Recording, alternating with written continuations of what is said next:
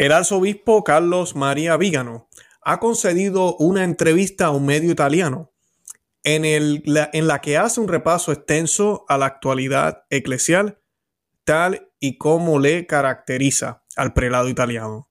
Se ha metido de lleno en todas las cuestiones planteadas, como la situación de la Iglesia tras el Concilio Vaticano II, el pontificado del Papa Francisco, el coronavirus e incluso la abdicación de Benedicto XVI sobre la que añade que pudo haber posibles irregularidades.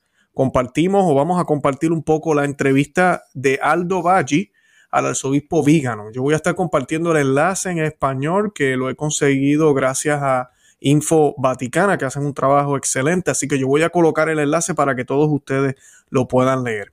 Hoy yo me voy a enfatizar en dos cosas muy importantes eh, Carlos María Vigano habla un poco del problema de este pontificado, pero más que eso habla del problema o el germen que hay en la iglesia. Vamos a estar hablando hoy de eso, vamos a hablar de Pío XII, vamos a estar hablando del Papa Gregorio VI, eh, eh, si no me equivoco. ya, Gregorio VI, ¿por qué voy a hablar de él? Ahorita van a ver. Y también vamos a estar hablando de el conclave, vamos a estar hablando de cómo renunció el Papa Benedicto XVI y todas estas dudas que hay, que muchas personas tienen allá afuera. Hay muchas teorías. Ustedes saben que yo soy de los que no descarta nada de esto, pero sí pienso y, pienso como la iglesia me dice ahorita mismo, que el Papa es el Papa Francisco. Ahora, si hubieron irregularidades, si, si realmente los votos fueron eh, manejados o manipulados, o, o si el otro punto es, o si Benedicto XVI no renunció como debió haber renunciado, o si el Papa, como algunos alegan también, ha perdido el papado por, por las cosas que ha dicho, eh, debemos saberlo. Y en su momento yo sé que la iglesia se va a pronunciar. Mientras tanto, lo más prudente sí es dialogar estos temas, sí es verlo, y eso es lo que estamos haciendo aquí en el programa, sin negar lo que nuestra Santa Madre Iglesia Católica nos dice. Yo he hecho ya varios programas sobre lo que creo yo personalmente y lo que la iglesia nos enseña, lo que el obispo Schneider también nos ha compartido aquí en el programa y otros eh, prelados, que lo que debemos hacer es resistir con fidelidad. ¿Qué significa eso? No podemos irnos en contra de la iglesia, no podemos dejar de ser católicos, pero tampoco podemos eh, seguir una doctrina que no es cristiana. Así que hoy les voy a estar compartiendo este, eh, esta entrevista que está bien candente.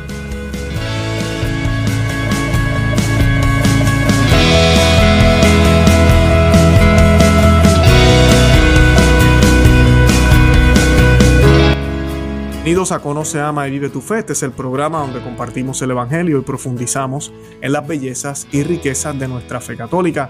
Les habla su amigo y hermano Luis Román. Y quisiera recordarles que no podemos amar lo que no conocemos y que solo vivimos lo que amamos. Y en el día de hoy vamos a estar hablando de este tema que yo sé que muchos de los que me siguen eh, eh, creen que el Papa es Benedicto XVI. Muchos de los que me siguen, no la gran mayoría, la gran mayoría yo sé que creemos que el Papa es el Papa Francisco. Eh, es la posición que yo también defiendo a pesar de todo. Eh, pero algunos, ¿verdad? Hay muchas teorías referentes a la abdicación de Benedicto XVI. Hay muchas teorías referentes al conclave. Nosotros hemos contestado esas dudas aquí. Si usted quiere saber que que realmente hemos dicho. Tenemos el programa que hicimos con el obispo Schneider, yo les voy a compartir los enlaces. Él explica sobre la renuncia de Benedicto XVI y todas estas eh, alegatos y argumentos sobre el munus, el lenguaje que utiliza en el latín, eh, de que él solo, los que alegan esto dicen que Benedicto XVI solo renunció a, a la no nunca renunció a la silla, sino al, al, a mí nunca renunció al ministerio, sino a la silla, eh, o sea que él sigue guardando el papado. Eh, hay muchas teorías sobre eso, también muchos teólogos muy serios han dicho que, pues, que no, no hay caso para eso, pero pues son teorías muy interesantes. Eh, además de eso también tenemos lo que siempre se ha dicho, que ha habido un quinto voto, que hubo un quinto voto en el conclave. Eh, obviamente yo siempre trato este tema mirando a la historia, donde han habido también muchísimas maneras. La Iglesia Católica tiene de todo. Tenemos este, ciencia ficción, comedia, misterio, tenemos todos los géneros eh, de, todas las historias que usted se quiere imaginar. Y sí, hay papas en la historia que no llegaron de la manera en que se supone que hubiesen llegado. Eso también el, el, arzobispo Carlos María Viga no lo toca hoy, pero fueron papas también. Así que pues para mí sí debemos saberlo. eh, sí se debe aclarar si, llegó de una manera ilegítima el Papa Francisco, pero eso no cambia la realidad de que es el Papa, eh, aunque llegó de una manera ilegítima. Eso también tiene unas repercusiones, obviamente, ah, pero, pero es así. Eh, lo hemos hablado también con el señor Lureta, nosotros hicimos un programa sobre resistir con fidelidad, los invito a que lo vean, creo que es un programa que abre mucho los ojos sobre este tema de cómo mantener una posición católica balanceada, eh, no tampoco papólatra, donde se muchos por allá están buscando por dónde defender al Papa Francisco siempre, y aquí no se trata de defender ni de atacar, aquí se trata de seguir la doctrina católica. Cuando el Papa Francisco dice algo que está bien o algo que está bien, aquí lo aplaudimos.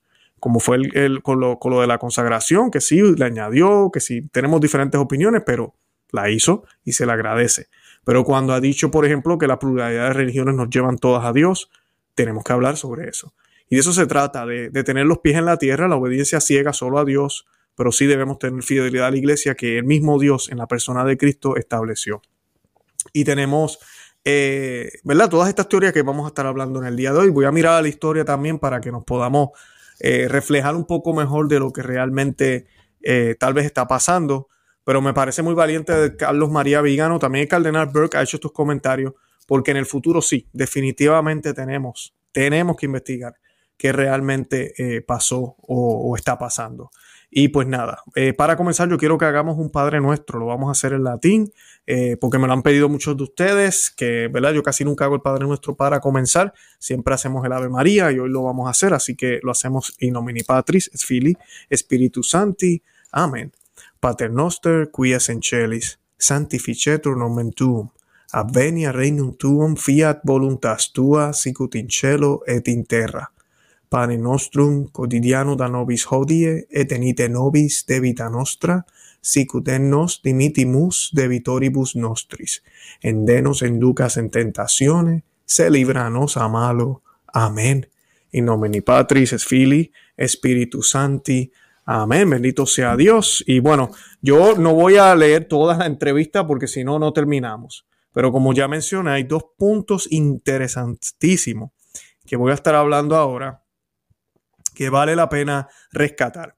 Sí les quiero decir algo. Yo voy a compartir el enlace. Lean el artículo o la, entrevista. Pero nosotros hicimos también un programa, no va mucho, que ha sido uno de los más vistos también en el canal, eh, sobre el mismo arzobispo Vigano, quien publicó un documento de 24 páginas que yo tampoco leí completo, pero les, compartí el enlace.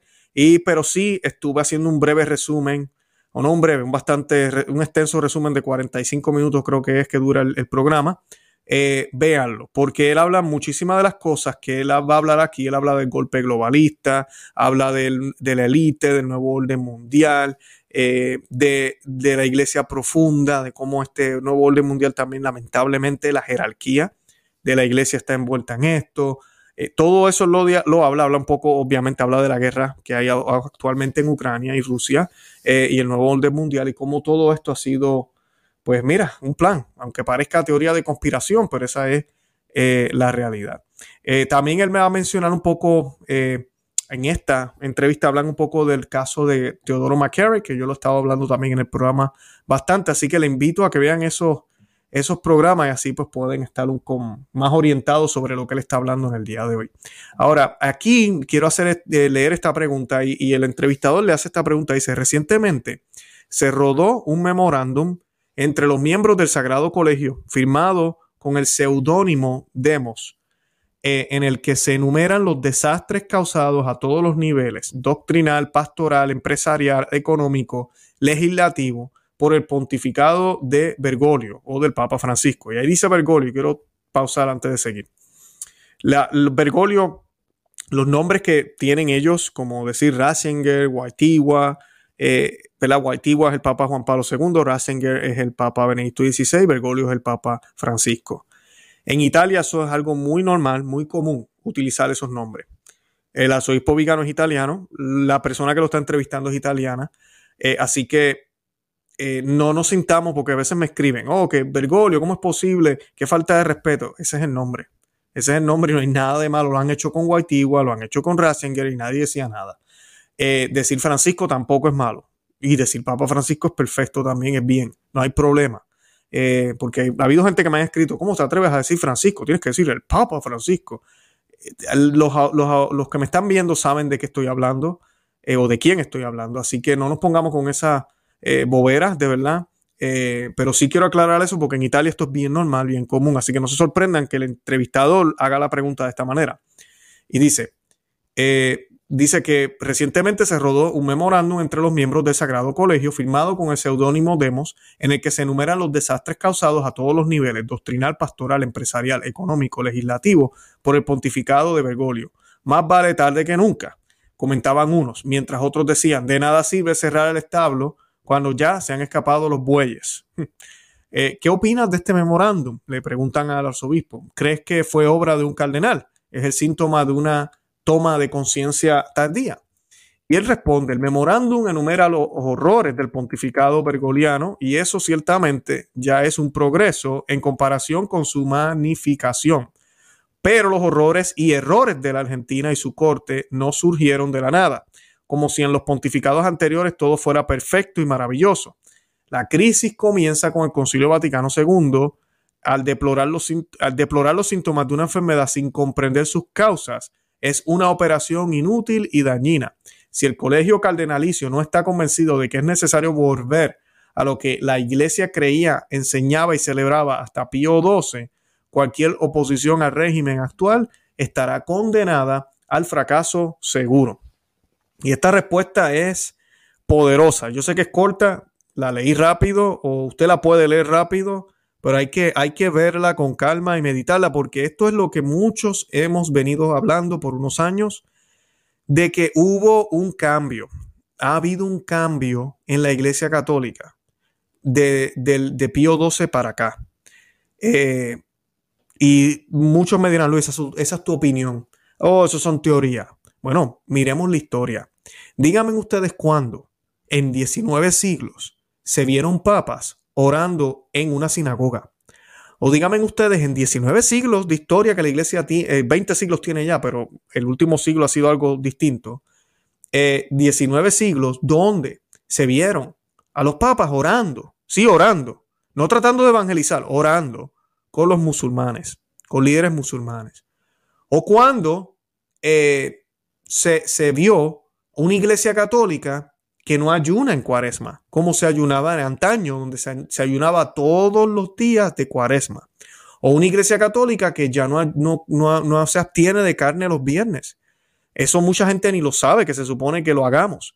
¿Por qué? Porque los, las jurisdicciones episcopales nos dieron el poder de poder comer la carne si queríamos, siempre y cuando hiciéramos obra de caridad o de misericordia. Nadie sabe eso tampoco, o nadie está haciendo obras de misericordia, nadie está absteniéndose de carne. Esto es una iglesia distinta. En 19 siglos, la misa no se hizo, nunca se celebró en la lengua que hablaba la gente en la calle.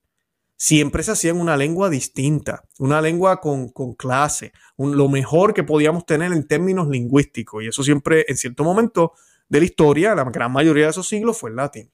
Ahorita se hace en lengua vernácula. En 19 siglos, porque sí habrán habido algunas regiones, pero en 19 siglos la iglesia siempre enseñó que solo lo consagrado puede tocar lo que es sagrado. Por eso se consagran todas las utensilios, podríamos decir en, eh, coloquialmente, todo lo que se utiliza en la misa, todo lo que se coloca en el altar es consagrado. Todo. Hasta las parroquias son consagradas porque lo que se hace ahí es sagrado. Eh, y nunca, nunca la comunión la distribuyeron los propios laicos, se la distribuían entre ellos. No, siempre fue por manos de los sacerdotes, por 19 siglos. Eso cambió, eso cambió completamente. Eh, y bueno, y puedo seguir enumerando más. Recibir la comunión de pie. ¿Quién diría? De pie y no de rodillas. El que pudiéramos, no tan solo que ahora los laicos la distribuyen entre, se distribuyen entre ellos mismos, sino que la toman con la mano, la cogen con la mano, la Eucaristía como si fuera una galleta en 19 siglos, aunque hubieron sí algunas eh, poblaciones al principio que lo llegaron a hacer de esa forma, la iglesia intervino, en su, inspirada por el Espíritu Santo, y por 19 siglos se mantuvo en la posición de que debíamos recibir al Señor directamente en la boca para que no hubiera posibilidad de sacrilegio. Sacrilegio no está en tocarlo con la mano, aunque no es apropiado. El sacrilegio está en que las partículas se quedan en la mano y caen al suelo y las pisamos. Ahí es donde está el problema. Entonces la iglesia, entendiendo lo sagrado y grande y poderoso que es la Eucaristía, toma la decisión de decir no más, va a ser solo en la boca. Y por 19 siglos se hizo así, se hizo así. Pero entonces después del papado de Pío XII y llega Juan 23, todo comienza a cambiar. Todo comienza a cambiar drásticamente. Vemos un papa invitando a ortodoxos no a convertirse, sino a observar y a opinar lo que se está diciendo en un concilio. Vemos a protestantes, a quienes se consideraban estar en error, ¿verdad? Ahora ser llamados hermanos y participar en el comité que nada más y nada menos compusieron la misa nueva. Sí, la misa que posiblemente tú celebras. La misa que solo tiene 60 años porque lo que se hizo en la, le llaman reforma, pero yo le digo revolución. Lo que se hizo en la revolución no fue solo traducir, aquí no traducieron nada, se inventaron una liturgia que se acoplara a este fin ecuménico que quieren tener. Este fin ecuménico que supuestamente para unir a todos los cristianos, pero no en la verdadera doctrina, sino en una falsa unidad basada en el hombre. Y qué mejor que crear una liturgia que se enfoca en el hombre. Por eso ya el sacerdote no, no mira hacia el tabernáculo, si es que todavía está ahí en el centro de, del altar como se supone que esté. No, ahora nos observa a nosotros.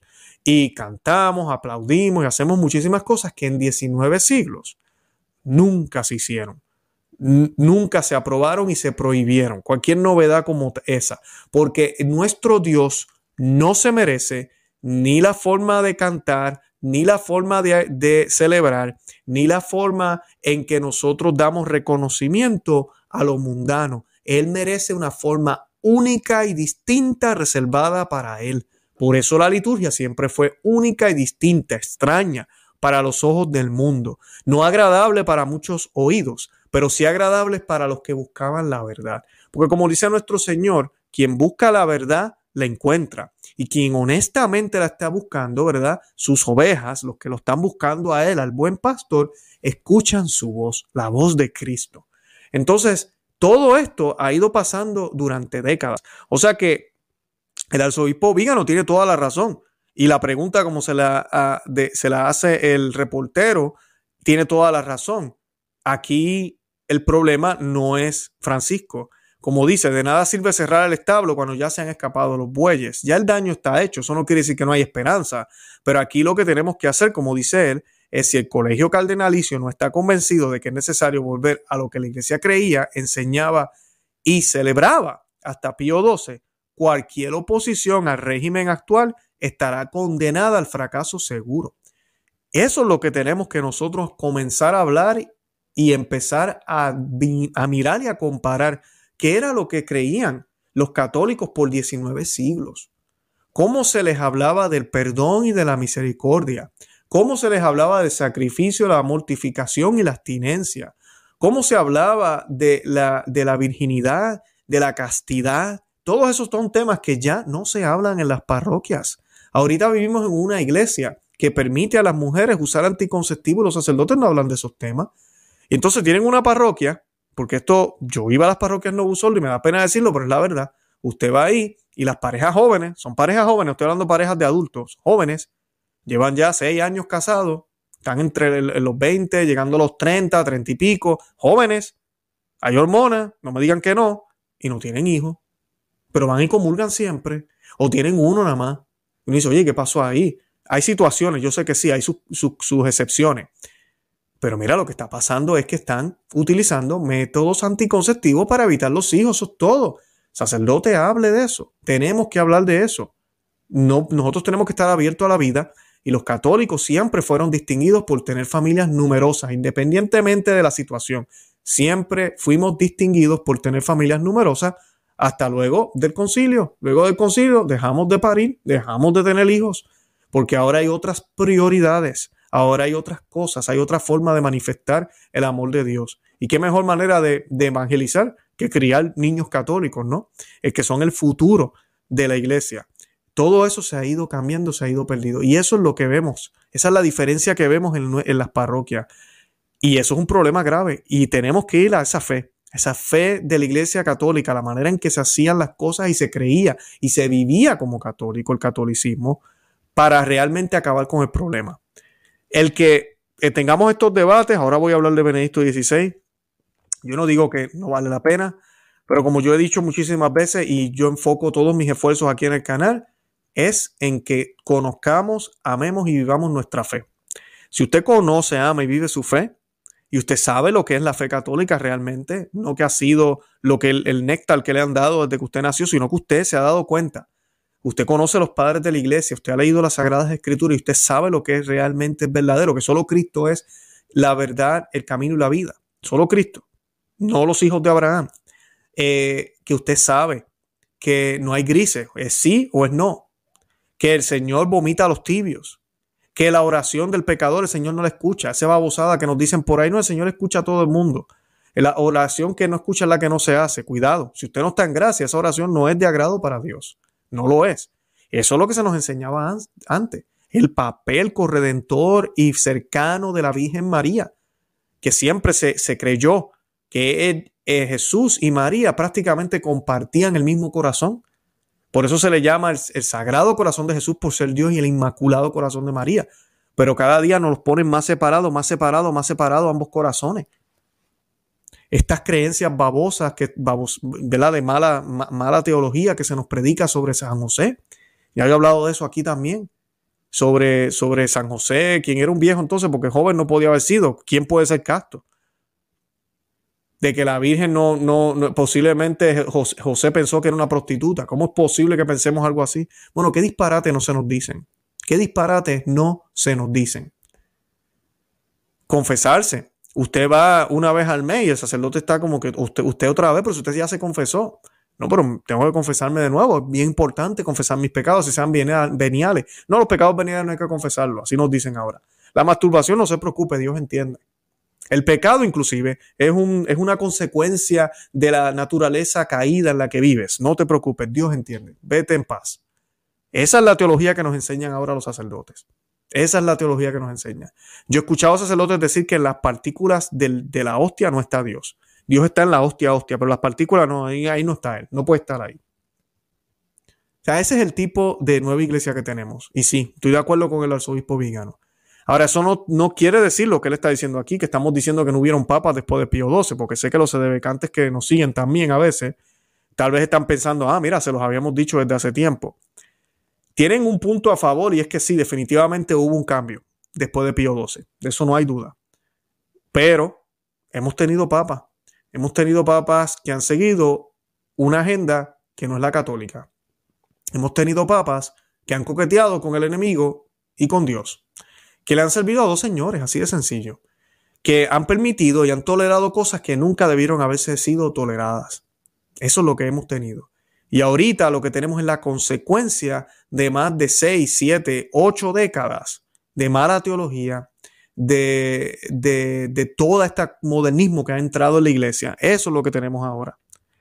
La siguiente pregunta fue esta. Dentro del colegio cardenalicio, a su juicio, existe una figura creíble, auténticamente católica, sobre la que los cardenales, en caso de conclave, podrían hacer converger los votos para un cambio total de registro respecto al pontificado actual. Es la pregunta, ¿verdad? Dice Vígano, ciertos papas, no lo olvidemos, mire, esta parte es importante, y ya voy a hablar ahorita del Papa Gregorio VI. Ciertos papas, no lo olvidemos, son concedidos, otros son infligidos. Pero antes de hablar del próximo conclave es necesario arrojar luz sobre la abdicación de Benedicto XVI y sobre la cuestión de los fraudes del conclave del 2013, que tarde o temprano tendrá que dar lugar a una investigación oficial. Y yo estoy totalmente de acuerdo con él. Y yo espero que, ojalá esa, esa investigación se hiciera ahora, pero yo sé que eso no va a pasar. Pero en el futuro, así no estemos tú y yo vivos, esto tiene que suceder. Alguien tiene que aclarar qué rayos ha pasado en la iglesia en estos últimos años. Si hubiera pruebas de irregularidad, continúa el arzobispo Vígano, el conclave sería nulo, la elección de Bergoglio nula, así como todos sus nombramientos, actos de gobierno y magisterio serían nulos. Un reinicio que providencialmente nos devolvería el status quo anterior, con un colegio cardenalicio compuesto únicamente por cardenales nombrados hasta Benedicto XVI, desbancando a todos los creados desde el 2013 notoriamente ultra progresistas. Ciertamente la situación actual, con todos los rumores sobre la dimisión de Ratzinger o Benedicto XVI, fíjense en cómo usó Ratzinger, y la elección de Bergoglio no ayuda al cuerpo eclesial y crea confusión y desorientación en los fieles. Aquí también los católicos pueden implorar a la Divina Majestad que ahorre más humillaciones a su iglesia, concediéndole un buen papa. Si hay un cardenal que realmente quiere un cambio de registro, que se presente y que por el bien del amor de Dios deje de referirse al Concilio Vaticano II eh, y piense en la santificación del clero y de los fieles. Y sí, esto es importantísimo. Ojalá más personas salgan y hablen de esto. No hay nada de malo que la iglesia dijera, mira, vamos a investigar qué sucedió. Nadie está diciendo el Papa no es Papa, solamente queremos investigar qué sucedió. Y después determinaremos si, si, si fue válida, no fue válida, si puede continuar como Papa, si no puede continuar. La iglesia tomará ese juicio. Pero definitivamente eso sí hay que evaluarlo. Ahora, yo lo he dicho ya muchísimas veces. Me parece excelente que él hable de esto. Claro que tenemos que saber qué sucedió, qué ha sucedido, eh, cómo llegamos hasta aquí. Claro que sí. Pero eso no cambia el monstruo grande del modernismo. Porque el Papa Francisco no es el autor de este problema. El Papa Francisco es parte de los frutos de, esta, de, esta, eh, de, este, eh, de este germen que ha entrado a la iglesia. De este germen que ha hecho tanto daño. Eso es todo. Entonces, por eso para mí, este tipo de discusión es buena, hay que tenerla, pero no es lo más importante, y él mismo lo acaba de decir. Él dice que si no viramos al catolicismo que teníamos para Pío, ¿verdad? Para hasta la época de Pío XII, de nada vale todo esto. Así que esa parte tengámosla presente. Yo sé que mucho, yo estoy como el, como el emparedado, como el sándwich en el medio, eh, como el jamón entre medio del pan, de los dos panes. Eh, los modernistas me detestan porque hablamos todo lo que es católico y no tenemos miedo de hablar de estos problemas sin salirnos de lo que es la iglesia siempre enseña y de ser fieles católicos. Y los tradicionales, los autoproclamados tradicionales que dicen que no hay papa o que Benedicto XVI es el papa o no sé qué, eh, o se declaran el último remanente ellos mismos, me odian porque sigo reconociendo que tenemos papa y que es el Papa Francisco. Entonces yo estoy como, como el, como el sándwich en el medio, porque pues no soy papólatra, pero tampoco voy a hacerse de becante o ponerme con esto de Benedicto XVI jamás. Yo soy obediente a la iglesia, ella es mi madre, pero tengo los pies en la tierra. El que yo reconozca que tenemos papa no significa que yo no reconozco los problemas que existen, los problemas que hay en muchas de las cosas que él ha dicho, él ha hecho, y es un problema extraordinario y grave y sin precedentes, porque sí hemos tenido papas malos y han habido problemas con algunos papas, pero no en términos de doctrina, como lo que está sucediendo ahora. Entonces, pues tenemos que evaluar esta situación.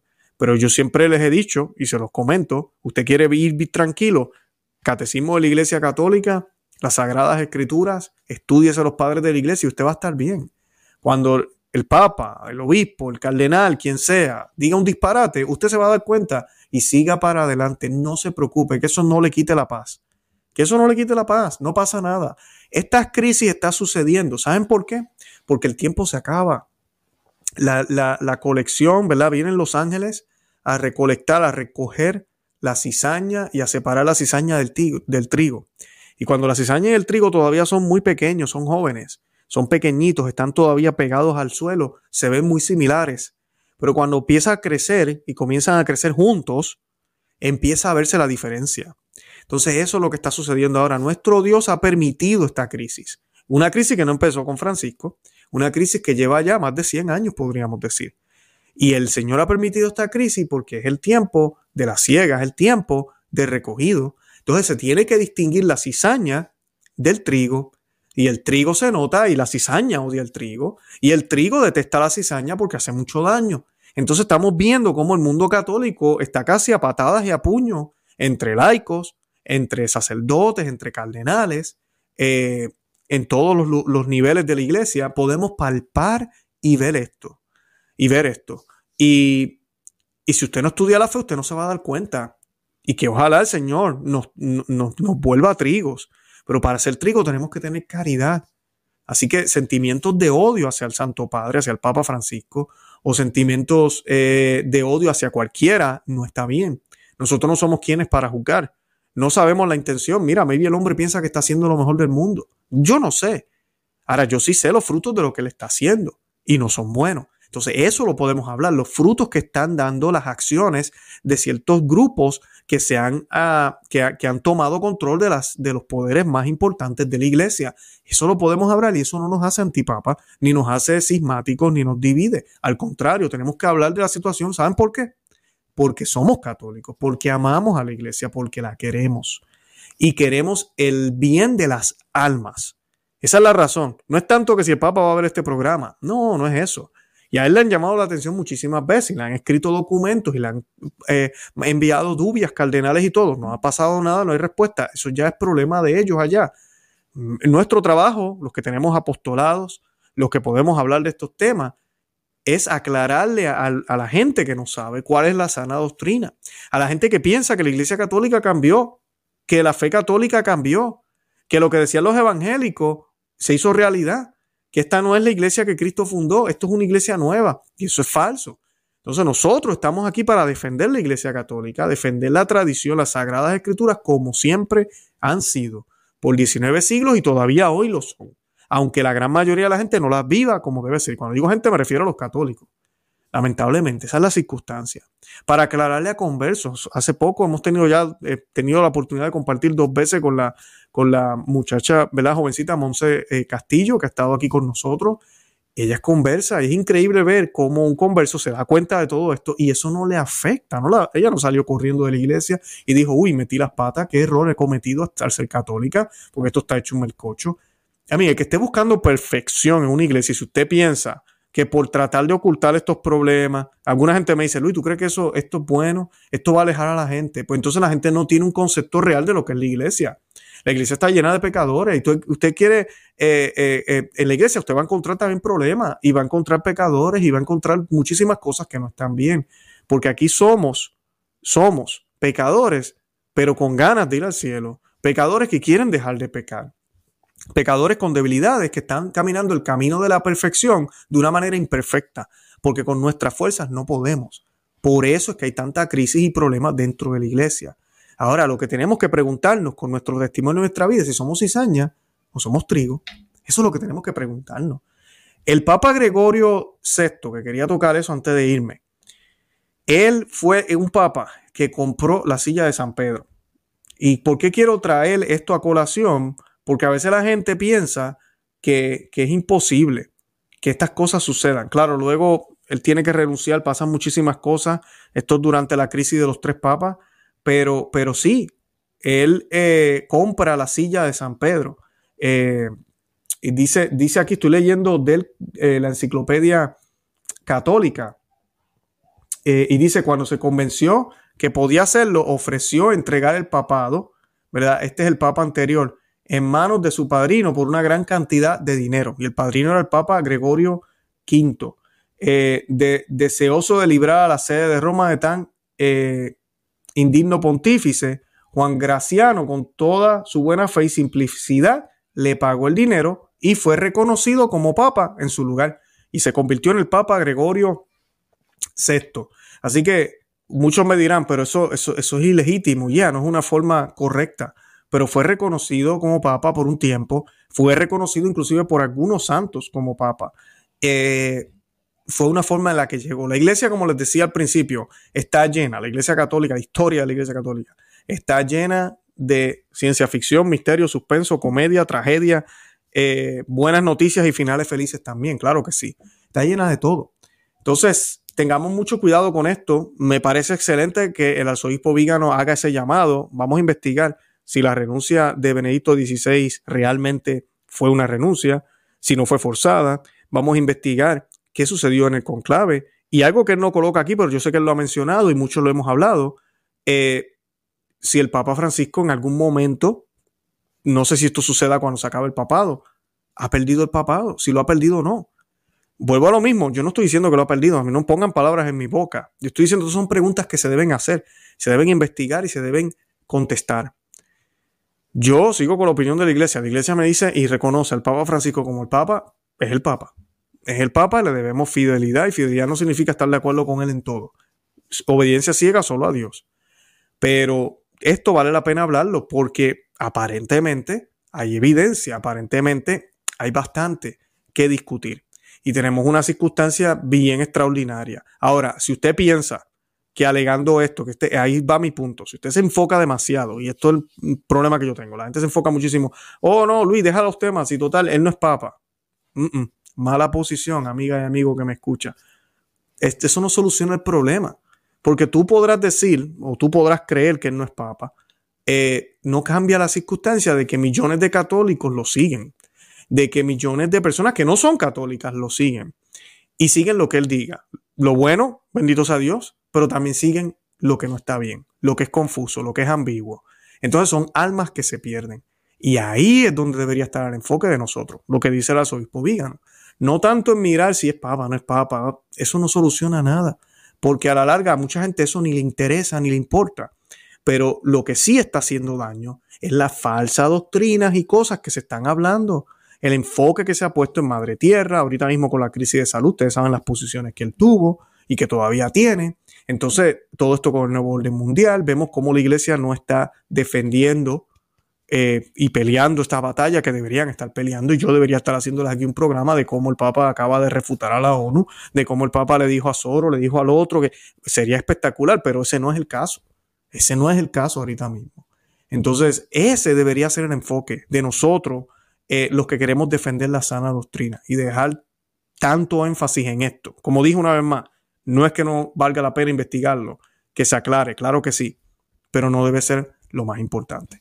Yo los invito a que se suscriban aquí al canal Conoce, Ama y Vive tu Fe en YouTube y también a nuestro segundo canal Perspectiva Católica con Luis Román. Además de eso, estamos en todas las redes sociales, Facebook, Instagram y Twitter. Estamos creciendo muchísimo en esos medios. También eh, estamos en el blog conoceama y vive tu fe.com y tenemos los miembros cristeros que están creciendo rápidamente también. Les doy las gracias por el apoyo. Si usted quiere apoyar nuestro apostolado, eh, yo les recomiendo que lo haga de esa manera. Simplemente tiene que darle al botón que dice join o pueden darle, eh, pueden darle clic al botón que dice suscribir en Facebook y el enlace le va a explicar cómo unirse a ese grupo y así pues usted puede apoyarnos que, financieramente si no, verdad que es lo que desea hacer y yo les voy a estar regalando contenido exclusivo para ustedes. Sé que muchos me han preguntado cómo me pueden apoyar en ese sentido. También estamos en Patreon y si usted quiere solo dar una donación una vez tenemos PayPal también eh, pero eso no es lo más importante sabe cómo usted me puede apoyar que se los he dicho mil veces eh, y todo el material que nosotros ofrecemos 99.9% es gratuito dele me gusta compártalo déjele saber a otros que existimos. Eso es lo mejor que pueden hacer por mí y las oraciones, de verdad que sí. Y nada, de verdad que los amo en el amor de Cristo. Y Santa María, ora por nobis. Que Dios me los bendiga.